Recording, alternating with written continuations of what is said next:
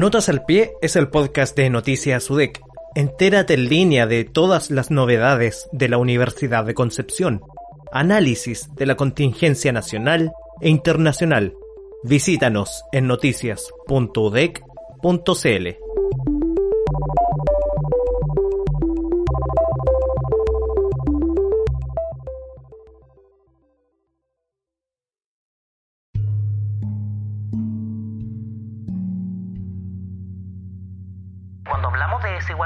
agenda social, no solo tenemos que hacernos cargo de aquellas desigualdades que existen entre los que tienen más y los que tienen menos, sino que también poner en la agenda una dimensión de la desigualdad que es súper relevante y que dice relación con las desigualdades territoriales. La descentralización no viene solamente porque lo dicen a nivel central, la descentralización viene porque nos hacemos cargo como regiones de descentralizarnos. Precisamente uno de los temas que estaba en boga tiene que ver con la lejanía de eh, la ciudadanía respecto del poder político. Y lo que hace la descentralización es acercar esas instituciones, acercar la estructura de poder hacia Si colocamos la extensión de nuestro territorio en porcentaje, Santiago ocuparía apenas el 2% de todo Chile. Aún así, el peso de las decisiones políticas, económicas, sociales y de la mayoría de los asuntos que norman el funcionamiento del país se lo lleva la zona metropolitana. El centralismo excesivo ha estado en discusión desde hace varios años. Las regiones claman por una administración equilibrada y mayor autonomía al momento de tomar decisiones importantes para las zonas que no están enmarcadas en el Gran Santiago. Pero no ha sido una tarea fácil avanzar en la descentralización del país. En toda la historia de Chile, diversos grupos han presionado para concentrar el Estado, y han resistido a la idea de ceder cuotas de poder a las regiones. ¿Qué tan descentralizados estamos en este momento? ¿Estamos en camino de nivelar la cancha? ¿Es la hora acaso de que las regiones al fin puedan tener un protagonismo mayor? Te invito a leer el reportaje Chile Regional, del centralismo atávico hacia un futuro incierto, publicado en nuestro portal Noticias UDEC. El autor es Luis Farril, que nos acompaña nuevamente en Notas al Pie. ¿Cómo estás, Tito? Hola, Daniel. Muy bien. Acá mucho más acostumbrado ya al tema del encierro. Tito, partamos con el tema de la descentralización o centralismo y el seguimiento histórico y detallado que hiciste en tu reportaje. Enfocándonos en el siglo XIX, ¿por qué se habla de que este proceso de organización y estructuración del Estado fue medianamente tenso en la relación entre la capital y las provincias? Mira, primero agradecer a, los profesores que me ayudaron en este reportaje, al doctor Armando Carte, a la doctora eh, Jane Simon y al doctor Esteban Valenzuela. Ellos fueron muy importantes en este trabajo y bueno, respondiendo a tu pregunta, hubo una tensión muy importante en esta primera etapa, en este Chile decimonónico, que claro, la independencia se consigue, pero estando aún en guerra con España, se suma el tema de la guerra de la independencia también del Perú, donde hubo una importante participación chilena al respecto.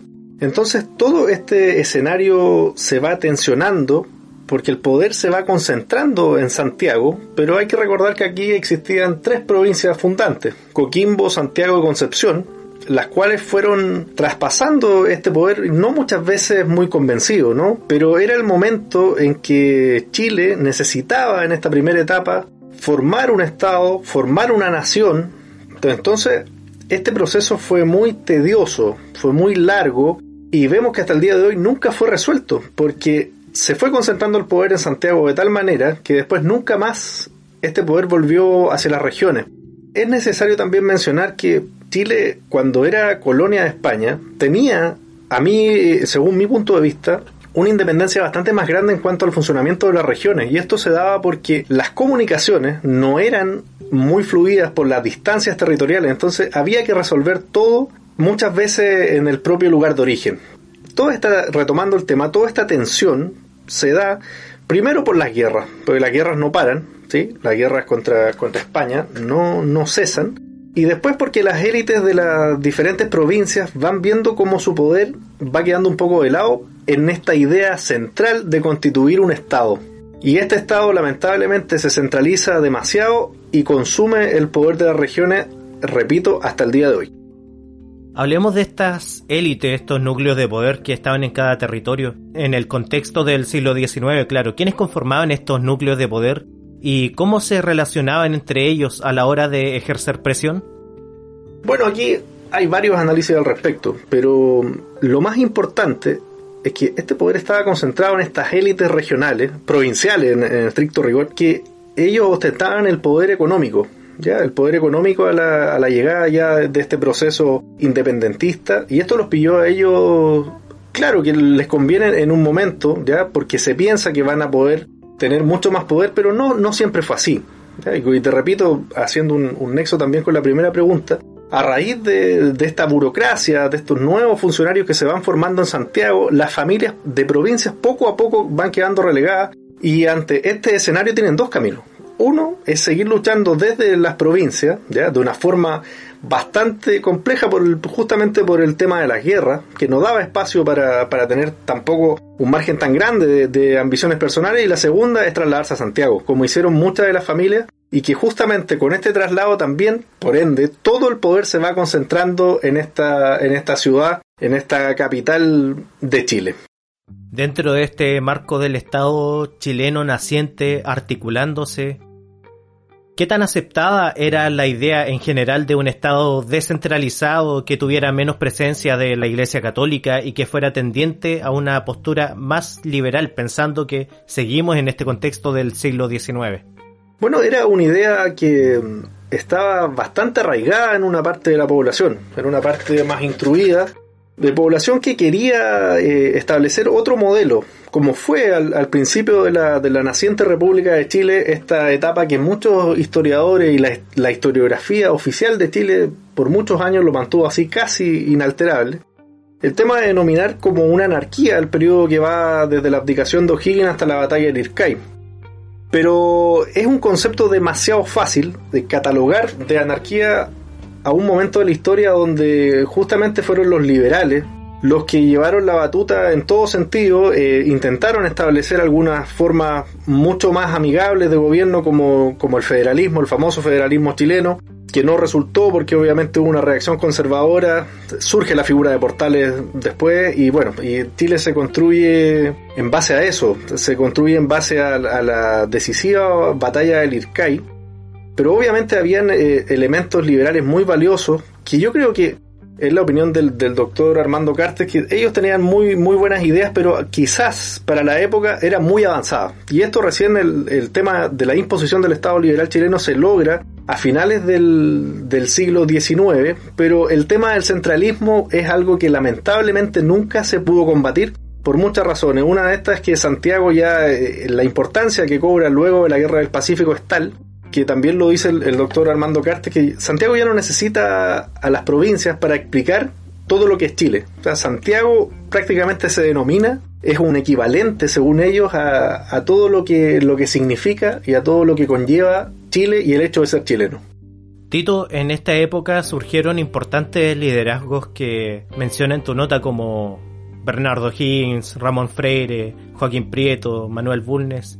Todos coinciden en que son de provincia, son de origen provinciano, pero ninguno de ellos hizo un impulso relevante para dar un mayor protagonismo a las provincias. ¿Cuáles son los factores que influyeron en que ellos no dieran este protagonismo ni se dieran cuota de poder hacia las provincias? Bueno, en esto yo creo que hay un factor que es muy determinante, que es el tema de la necesidad de unificación. Cuando Chile todavía es una naciente república y sigue con muchas tensiones internas, yo creo que no era el momento, ya según lo que uno puede extrapolar que ellos pensaban en, esa época, no era el momento de, de este poder ser irradiado, no era el momento de que las regiones, las provincias tuvieran una importancia decisiva mientras no se lograra consolidar un Estado que recién se puede hacer a principios del siglo XX. Me refiero al, Estado centralizado tal como lo conocemos hasta el, hasta el día de hoy. Fue un largo proceso de construcción. Entonces, claro, estas figuras se encuentran con, con, este escenario, sobre todo el tema de Ramón Freire. Ramón Freire tuvo participación directa en la abdicación de, de O'Higgins, él estuvo eh, a las puertas de Santiago, también fue director supremo de la patria, ¿ya? pero él tampoco tenía un, un proyecto de país que fuera, eh, que fuera interesante.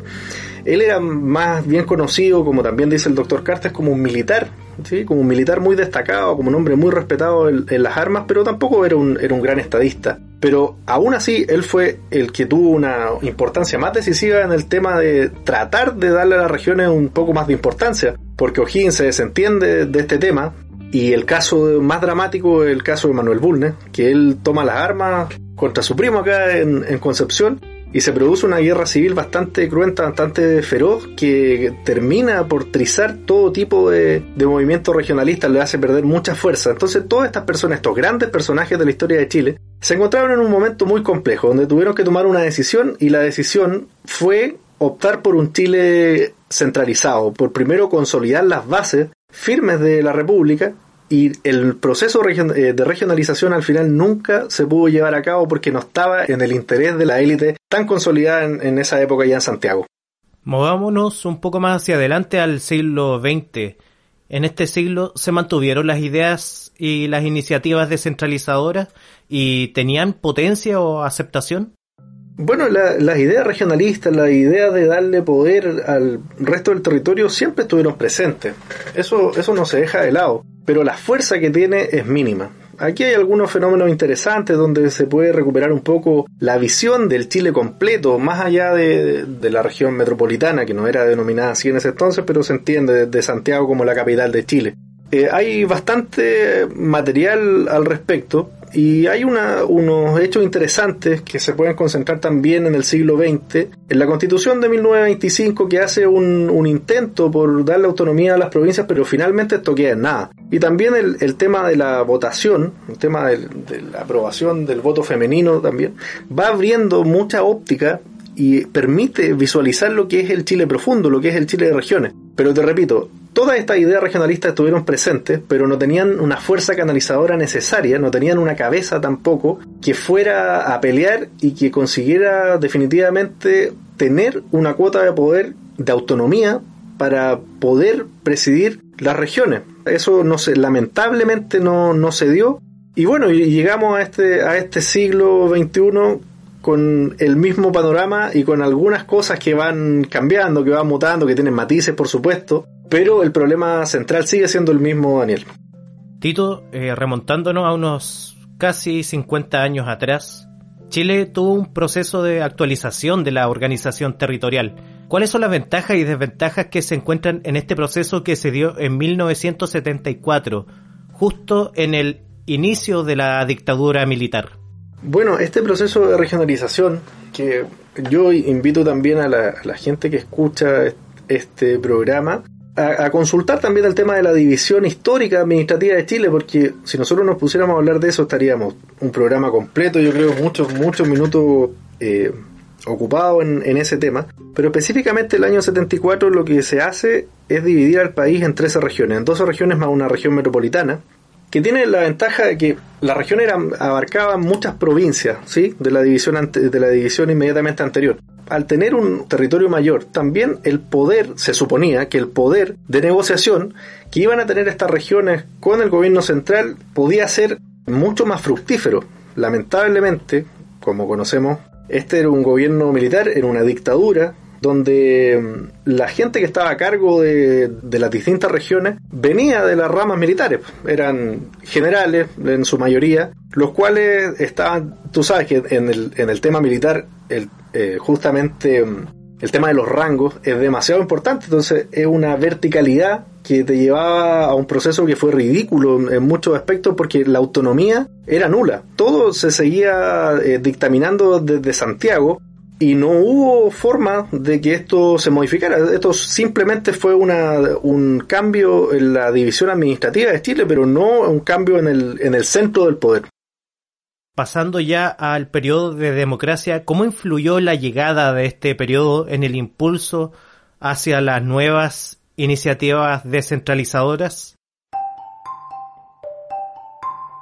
Bueno, acá mm, te quiero mencionar una cronología una especie de cronología que es bastante interesante, que la hace el profesor Esteban Valenzuela.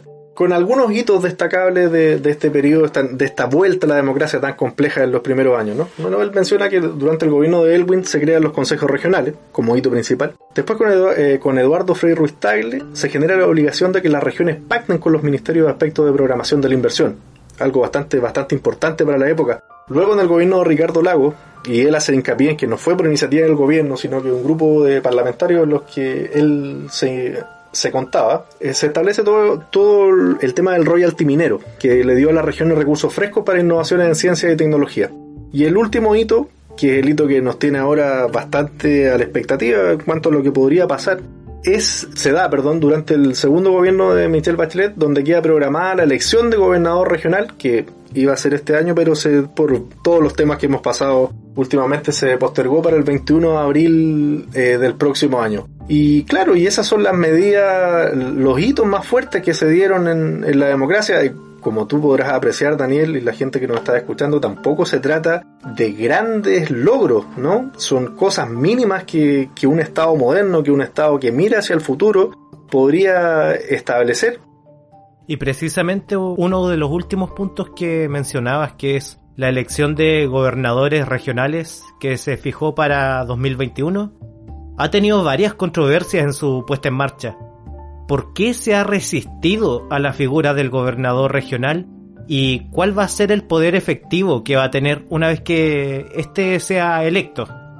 Bueno, ese es un tema de discusión también eh, dentro de las mismas fuentes consultadas para este reportaje. Y las conclusiones son bastante tristes, ¿sí? Para uno sobre todo que, que también es de región, tú comprenderás que con un 5% de, de presupuesto en el cual tú puedas tener injerencia no es mucho lo que puedes hacer. Pero todos coinciden también que este es un primer paso. Es un primer paso importante, es una ventana que se abre desde la cual sí se puede construir, a lo mejor con paciencia, a lo mejor con una paciencia que ya no, no es tolerable, pero lamentablemente, en cuanto al, al, ordenamiento territorial y con todas las normas que esto conlleva, el tema del, gobernador regional sí puede ser muy importante. Sí puede ser muy importante por muchos motivos. Eh, no hay que olvidar que para que un gobernador regional sea electo en primera vuelta tiene que tener, tiene que contar, perdón, con el 40% de los votos o más si eso no, ocurre, se tiene que ir una segunda vuelta. Y en esta segunda vuelta eh, puede ocurrir algo bastante interesante que, es el tema de la conformación de alianzas. Y si estas alianzas son obviamente de carácter territorial, mucho, mucho más poder van a tener a la hora de una negociación con un gobierno central. Por otro lado, por lo malo, también está el tema de los delegados presidenciales, que va a ser la figura que va a reemplazar al intendente o que va a estar a la par de lo que es ahora el intendente, y que como está ordenado esto va a tener el mismo poder derivado del gobierno central, entonces esto puede quedar en nada. Ahora, si la figura del gobernador o gobernadora regional logra instalar en el debate una pugna, una pelea de poder con intereses obviamente regionalistas, se puede dar una, una, figura bien, bien importante, pero puede tener dos desenlaces también. Que sea una pelea interminable si es que eh, el gobernador o gobernadora no es del mismo bando de, del gobierno de turno, porque ahí tú comprenderás que hay muchos réditos políticos que se pueden sacar. O si no, también que de una vez por todas el gobernador, si es de la misma coalición del gobierno que esté a cargo, sea capaz de plantar la bandera de lucha regional y entrar derechamente a una pelea que quizás las consecuencias pueden ser muy beneficiosas para las regiones, pero todo esto es un escenario de supuesto y por el momento, con las condiciones, con la autonomía que va a tener este futuro gobierno regional que esperemos que no, no pase del año próximo en el tema de la elección, es, es poco lo que se puede, lo que se puede lograr, Daniel. Tito, y para cerrar esta conversación, pensando en nuestra región donde estamos, que es la región del Biobío cuáles son los valores y las ventajas que tiene esta región y cómo estamos parados actualmente ante este escenario de descentralización. Bueno, la ubicación, ¿cómo está la región? Hablando desde el punto de vista geográfico, que es lo que está determinando muchas veces el éxito de las distintas regiones en el mundo. Es una vuelta a este determinismo geográfico decimonónico que, era una corriente que estaba más bien desactualizada en el mundo, pero, pero vemos nuevamente cómo, esto emerge. La región del Biobío tiene una ubicación privilegiada, Daniel, eh, está mm, conectada directamente con el Océano Pacífico, mucho contacto con China, mucho contacto con las potencias orientales, que es donde se está centrando la economía y donde va eh, a ejercer el punto de hegemonía mundial en los próximos años, algo que, en, lo, cual concuerdan todos los, especialistas al respecto. La región del Biobío tiene esta ubicación privilegiada, pero mientras esta región no sea dueña de su destino, no es eh, mucho el margen de acción que va a tener. Por eso es tan importante ir estableciendo este tema del poder regional, ya a través, como lo conversábamos en la pregunta anterior, del, gobernador o gobernadora que pueda empezar a ejercer algún tipo de, autonomía dentro de la región que va a ser complejo. Pero bueno, para no desviarme de tu pregunta, esta región, según nuestros entrevistados, tiene muchos factores que le juegan a favor para convertirse incluso en la mejor región de Chile. El doctor Carter, por ejemplo, él piensa en la, la, paradiplomacia, piensa en la unión con el sur argentino y la vinculación con, el, con nuestra región del Biobío, creando un cordón oceánico, y para esto se puede aprovechar también la, enorme estructura de puertos y aeropuertos que hay en, esta zona, con un aeropuerto internacional y con puertos eh, muy importantes como Coronel, como San Vicente. Entonces, con todo esto, el tema industrial se puede recuperar, que es una de las bases del desarrollo, y la región del Biobío puede optar a ser una región determinante a nivel país. Una región muy determinante, pero para esto se requiere una descentralización urgente. Y esto es un tema que se está alargando demasiado y que puede producir, como también señala la doctora eh, Jean Simon, puede producir muchos muchos conflictos y protestas en el futuro. Si es que esto no tiene un, final adecuado con una autonomía decente para, para, las regiones. Así que bueno, cerrando el tema, la región del Biobío tiene muchas condiciones para convertirse en una región líder, pero mientras no tenga el poder de decisión y la autonomía necesaria para desenvolverse, esto siempre va a seguir siendo un círculo vicioso en este caso y lo que queremos construir justamente es lo contrario, o sea, un círculo virtuoso, Daniel. Tito Garril, muchas gracias. De la Daniel. Recuerda que el artículo Chile Regional del centralismo atávico hacia un futuro incierto se encuentra publicado en nuestro portal, Noticias UDEC.